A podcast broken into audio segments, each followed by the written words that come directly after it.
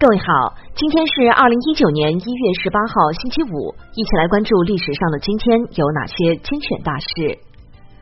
一六八九年一月十九号，三权分立学说的奠基人孟德斯鸠诞辰。一八六八年一月十八号，中国著名武术家、民族英雄霍元甲出生。一八七一年一月十八号，德意志帝国建立。一八九六年一月十八号，X 光机第一次展出。一九零二年一月十八号，慈禧太后首次撤帘露面，公开召见各国驻华使节。一九一一年一月十八号，黄兴在香港设置广州起义总指挥部。一九一五年一月十八号，日本公使致意向袁世凯递交二十一条。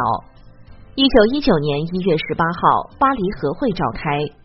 一九四四年一月十八号，苏军解除了列宁格勒之围。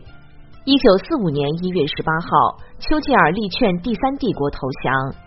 一九五零年一月十八号，中国与越南建立外交关系。一九五二年一月十八号，台湾天文学家蔡章宪发现麒麟座不规则星变形。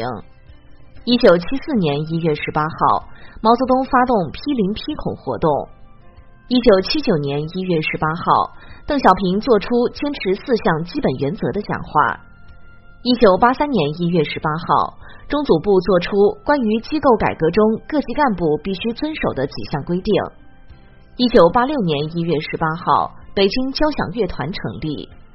一九九二年一月十八号，邓小平南巡。一九九九年一月十八号。全聚德荣获全国第一个服务商标中的中国驰名商标。二零零四年一月十八号，香港最后一名非典病人出院。二零零五年一月十八号，中国科学考察队成功抵达南极内陆冰盖最高点。二零零五年一月十八号，汉城更名为首尔。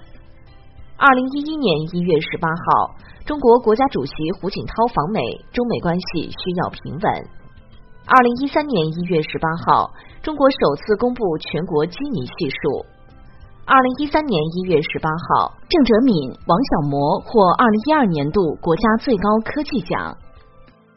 好的，以上就是历史上的今天精选大事的全部内容，感谢您的关注。